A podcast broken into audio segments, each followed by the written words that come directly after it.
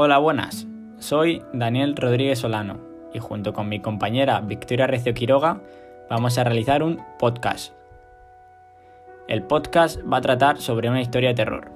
Hemos elegido una, la cual se llama El visitante nocturno. Espero que os guste.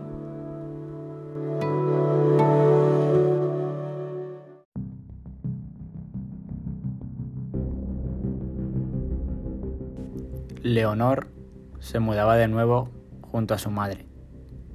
Su madre tenía una pasión por la restauración, así que su predilección por las casas antiguas empujaba a la familia a llevar una vida más bien nómada.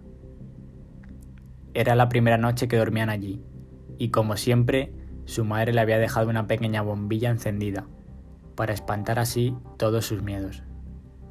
Cada vez que se cambiaban de casa le costaba conciliar el sueño. La primera noche apenas durmió. El crujir de las ventanas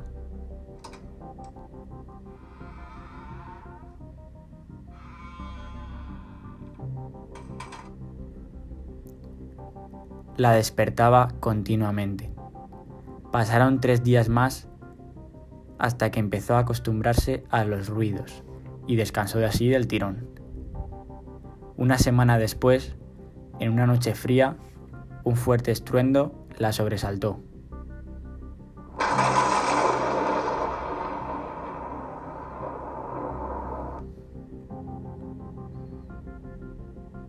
Había tormenta y la ventana se había abierto de par en par por el fuerte vendaval.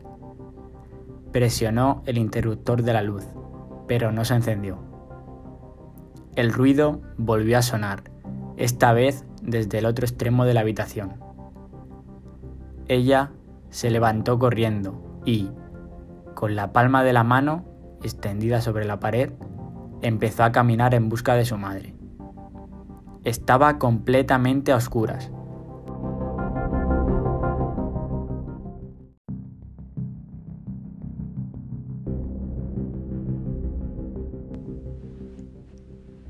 A los dos pasos, su mano chocó contra algo. Lo palpó y se estremeció al momento era un mechón de pelo. Atemorizada, un relámpago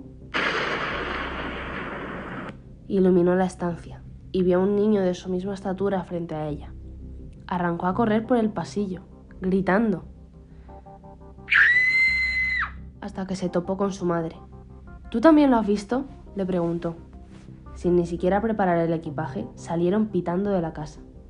Volvieron al amanecer, tiritando y con las ropas mojadas. Se encontraron todo tal y como lo habían dejado, menos el espejo de la habitación de la niña. Un mechón de pelo colgaba fuera de las esquinas y la palabra fuera estaba grabada en el vidrio. La familia se mudó de manera definitiva para dejar atrás aquella pesadilla. Leonor había empezado a ir a un nuevo colegio y tenía nuevos amigos. Un día, la profesora de castellano les repartió unos periódicos antiguos para una actividad. La niña ahogó un grito cuando, en una de las portadas, vio al mismo niño una vez más, bajo el titular Aparece muerto un menor en extrañas circunstancias.